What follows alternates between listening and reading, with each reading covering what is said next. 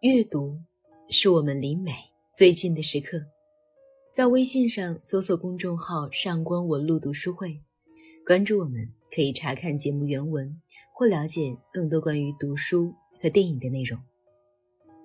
你们好，我是上官文露读书会的主播小何。嫉妒是弱者对强者的一种情感。阿德勒认为，两性间的嫉妒。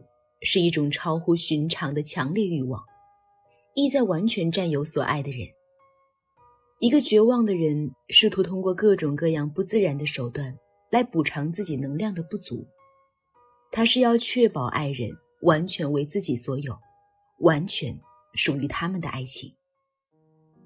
嫉妒源于对自我价值的不自信，在一定程度上体现了嫉妒者的自卑心理。他们不确信自己有足够的魅力能吸引对方的注意，或者是得到对方的爱。细细分析，爱情上的嫉妒有两种：一种是对爱人的嫉妒，想象到爱人和新欢你侬我侬，如胶似漆，自己却孤独冷清一人，就会产生一种对爱人的嫉恨之情，觉得是爱人的背叛。导致了自己的痛苦。另一种是对情敌的嫉妒，想到昔日的爱人专为自己所有，而如今却被情敌霸占，心里也会升腾起一股愤恨之火，恨不得欲除之而后快。康德对嫉妒的分析是颇为到位的。嫉妒是忍着痛苦去看到别人的幸福的一种倾向。它毕竟只是一种间接的、怀有恶意的想法，也就是说，是一种不满，认为别人的幸福会使本身的幸福相形见绌。人都有一种比较的心理，别人拥有的自己也想拥有，人也都有一种占有的欲望，喜欢的人或东西都想占为己有。当看到别人拥有的自己不能拥有的时候，或者自己爱的人或东西被别人夺去的时候，都会产生一种恶意的想法，希望对方遭受磨难，或者遭遇事故，幸福程度降低，然后借此寻找到一种心理平衡。因此呢，嫉妒是一种弱者的情感，它是弱者嫉恨强者有，而自己却无的一种情感。一个人越是相貌丑陋、身材矮小、学历层次低、性爱资源少，就越会嫉妒爱人的移情别恋；而一个长相漂亮、身材较好、学历层次高、不缺性爱资源的人，对爱人移情别恋的怨恨就会减弱一些，因为他周围不缺乏其他异性，因为他有的是机会寻找新的爱人。所以说，嫉妒是一种弱者的情感。就像《嫉妒与社会》中所说的，在大多数情况下，常常是在某人处于比别人相对软弱、无能为力的环境时，才出现嫉妒心情，以及由此引起的各项行动。中国文学作品里经典的杜甫形象，《嫉妒与社会》里引用舍勒的话说：“毕竟是女人。”因为他更软弱些，因此也就更有强烈的报复欲望，而且恰恰出于他个人的不容改变的特性，总是不得不和其他的女性伙伴进行竞争，以赢得男人的宠爱。正是他经常处于这样的一种境地。毫无疑问，有强烈报复欲望的神，首先就是在女性统治的母权制下面成长起来的。由此可见，在两性里，处于弱者的女性更容易产生嫉妒心理。因此，文学作品里大多是杜甫形象，而少有杜夫形象。经典的杜甫形象有《金瓶梅》里的潘金莲，《妻妾成群》里的卓云等等。潘金莲本来在西门庆家独擅专宠。但随着李瓶儿的加入，潘金莲独宠的局面被打破。李瓶儿本来美丽温顺，家资不菲，又生了个乖巧可爱的儿子，更得西门庆的宠爱和重视。这引发了潘金莲的嫉妒之情。于是呢，他从最初的旁敲侧击、隐晦的口头斗争，进而转向了阴谋、陷害和血腥的攻击。他用自己养的猫设计吓死关哥，又借丫鬟秋菊故意指桑骂槐。李瓶儿本来生性懦弱，又沉浸在失去儿子的悲痛之中，再加上潘金莲夹枪带棒的辱骂和打击，很快就一命呜呼了。毫无疑问，李瓶儿的死主要是因为潘金莲的陷害，而潘金莲之所以陷害李瓶儿，主要是因为嫉妒。潘金莲在西门庆的府里，除了西门庆的爱，可以说是一无所有。她一没有儿子可以依，二没有万贯家财可恃，她所拥有的只有西门庆的爱，而李瓶儿。却把他唯一拥有的爱夺走了，他怎么能不嫉妒和愤恨？怎么能不狠下杀手呢？和潘金莲处境极为相似的，还有妻妾成群里的卓云。卓云是一位大家闺秀，她刚刚嫁给陈左谦的时候，想必也是风情万种、魅力十足、颇受宠爱的。但随着孩子的出生，年华的消逝。她的姿容越来越衰退，陈左谦对她的兴趣也越来越减弱。卓云不敢把怨恨和嫉妒之火烧向陈左谦，只好烧向无辜的同类梅山和宋濂。他和丫鬟燕儿密谋做小布人儿，并扎上钢针，诅咒宋濂早死。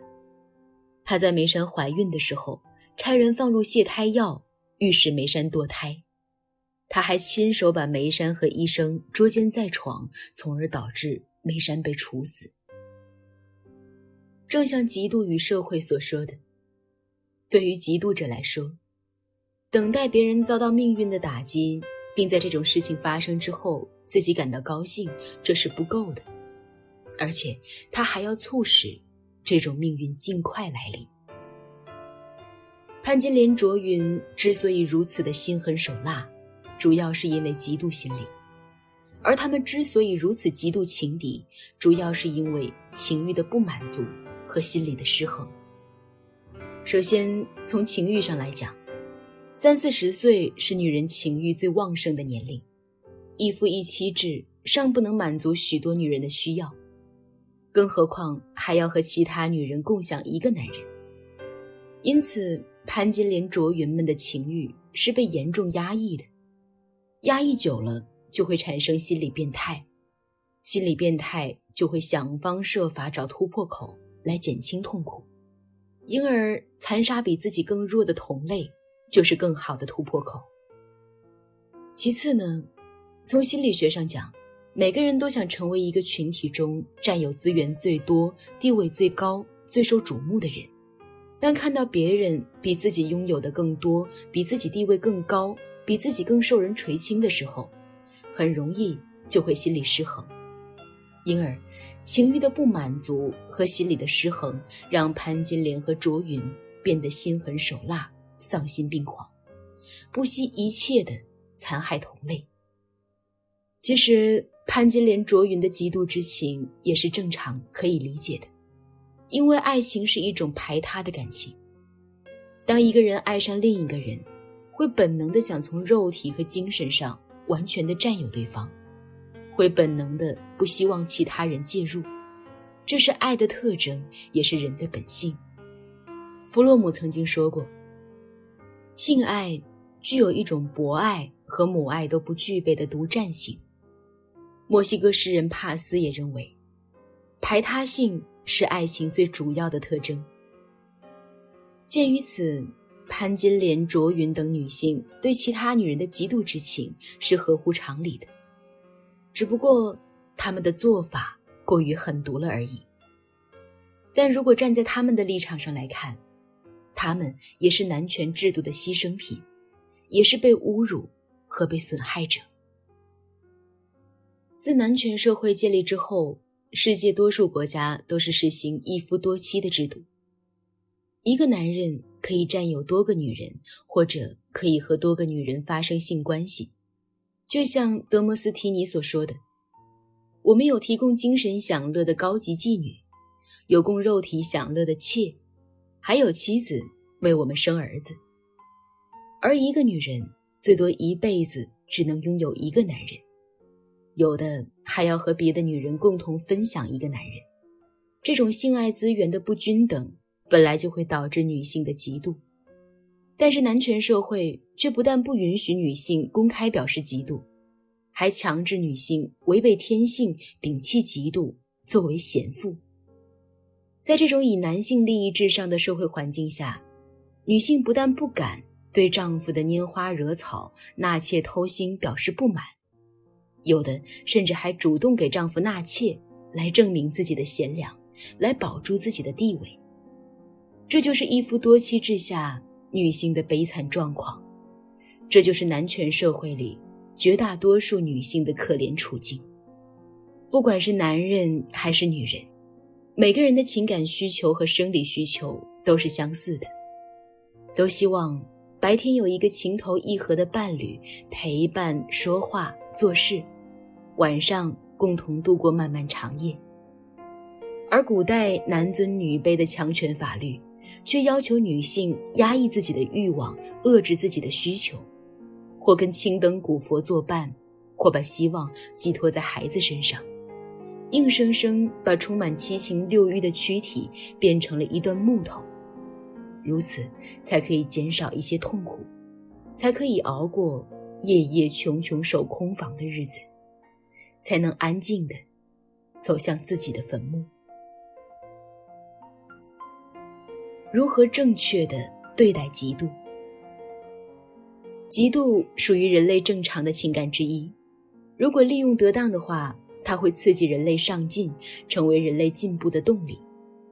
就像嫉妒与社会所说的，在一个社会里，如果人们之间不存在嫉妒，那么，这个社会就无法存在下去。每一个人都必定具有动不动就产生某种轻微嫉妒的敏感性。如果没有这种性质，我们就不可能设想会产生出社会变化和交替来。圣阿奎也认为，那不会嫉妒的人，也就不会有爱。因此呢，嫉妒是当一种有价值的关系。被认为受到威胁的时候所导致的复杂反应，它虽给嫉妒者带来痛苦，但对嫉妒者也是一种警醒。它提醒嫉妒者反省自己，审视和配偶或恋人之间的亲密关系，看看是哪儿出了问题，然后再进行调整。如果调整得当的话，是一个增进亲密感情、自我成长的良好契机。从这个意义上来说，嫉妒是亲密关系受到威胁时的一种保护，它有助于亲密关系的调整和建立。但是，嫉妒如果处理不当的话，也会带来伤害。就像爱德华·杨在《复仇》里所写的：“爱欲像死亡一样强烈，嫉妒如地狱一般痛苦。熊熊的妒火，比一切火焰。”都更为猛烈。当一个婚姻破裂、心灵流血的女人被指责时，我将指责你，我将让你在愤怒和嫉妒中淌血。嫉妒是灾难之源，它即使死亡七次，也罪有应得。女人因为情爱中的嫉妒导致毁灭的例子不胜枚举。除了之前提到的潘金莲、卓云之外，还有著名的美狄亚和吕后。美狄亚因为嫉妒伊阿宋的移情别恋，杀死了自己的孩子；吕后因为嫉妒年轻貌美的戚夫人，对之施以人质之刑。所以，嫉妒一旦不受控制，任其自由发展，它的破坏力和杀伤力是异常巨大的。女性之所以比男性更容易产生嫉妒，除了她们的地位太低、拥有的性爱资源太少之外，还因为对爱的错误理解。绝大多数的女性都把爱理解为了一种占有，认为只有当爱为自己所独享的时候，爱才称其为爱。嫉妒的发生是因为我们相信，只有当我们的生活在绝对封闭的两人世界时，爱才是真实的。但这只是个虚幻的梦想，就是在童年早期也不存在这样的两人世界。萨特和波伏娃就是一个很好的例子，他们就把爱置于一个开放的状态里，都允许对方在自己之外另找情人，尽管这也免不了嫉妒，但这样开放的爱情才是充满活力和富有生命力的。所以，正确对待嫉妒的前提是正确认识爱。要认识到，爱是一种存在，而不是占有。存在式的爱是赋予对象生命、增强对象的活力，这是一种开放的、不断成长和发展的爱；而占有式的爱是把爱放在一个封闭的两人世界里。这样的爱使人丧失活力，令人窒息，不赋予人生命，反而置人于死地。但这存在式的爱的前提是。两个人地位平等，身心自由。古代的女性既做不到和男性平等，也没有自由，因而无法拥有开放的爱，也就无法摆脱嫉妒。而现代女性基本可以拥有和男性平等的地位，拥有自由的身心，因而也就具备了正确处理嫉妒之情的条件。当嫉妒之情在我们的亲密关系里产生的时候，理智的做法是审视自己、调整自己、扩大自己的胸怀、增进自己对爱的认识，或者通过和伴侣的沟通来找出解决问题的措施，或者求助于心理医生帮助自己缓解嫉妒。但不管采取什么措施，目的都是要让自己变得更强大，变得更具有自信，更具有爱的能力。只有具备了爱的能力，并且充分相信自己也值得被人爱，才能很好的处理这种被莎士比亚称之为“绿眼的魔怪”的嫉妒之情，才能获得真正的爱情。本篇文章来自于作家、学者、副教授姆华敏女士，感谢她为我们带来对于嫉妒这个命题如此精彩的解读。今天想要和大家聊的话题是：你觉得如何正确的对待嫉妒呢？欢迎在评论区里留言，和我们分享你的感受。如果你想查看今天节目的内容，请到微信上搜索公众号“上官文露读书会”。阅读是我们离美最近的时刻，让我们共赴一场美丽的约会。今天的读书就到这里。我们下期再会。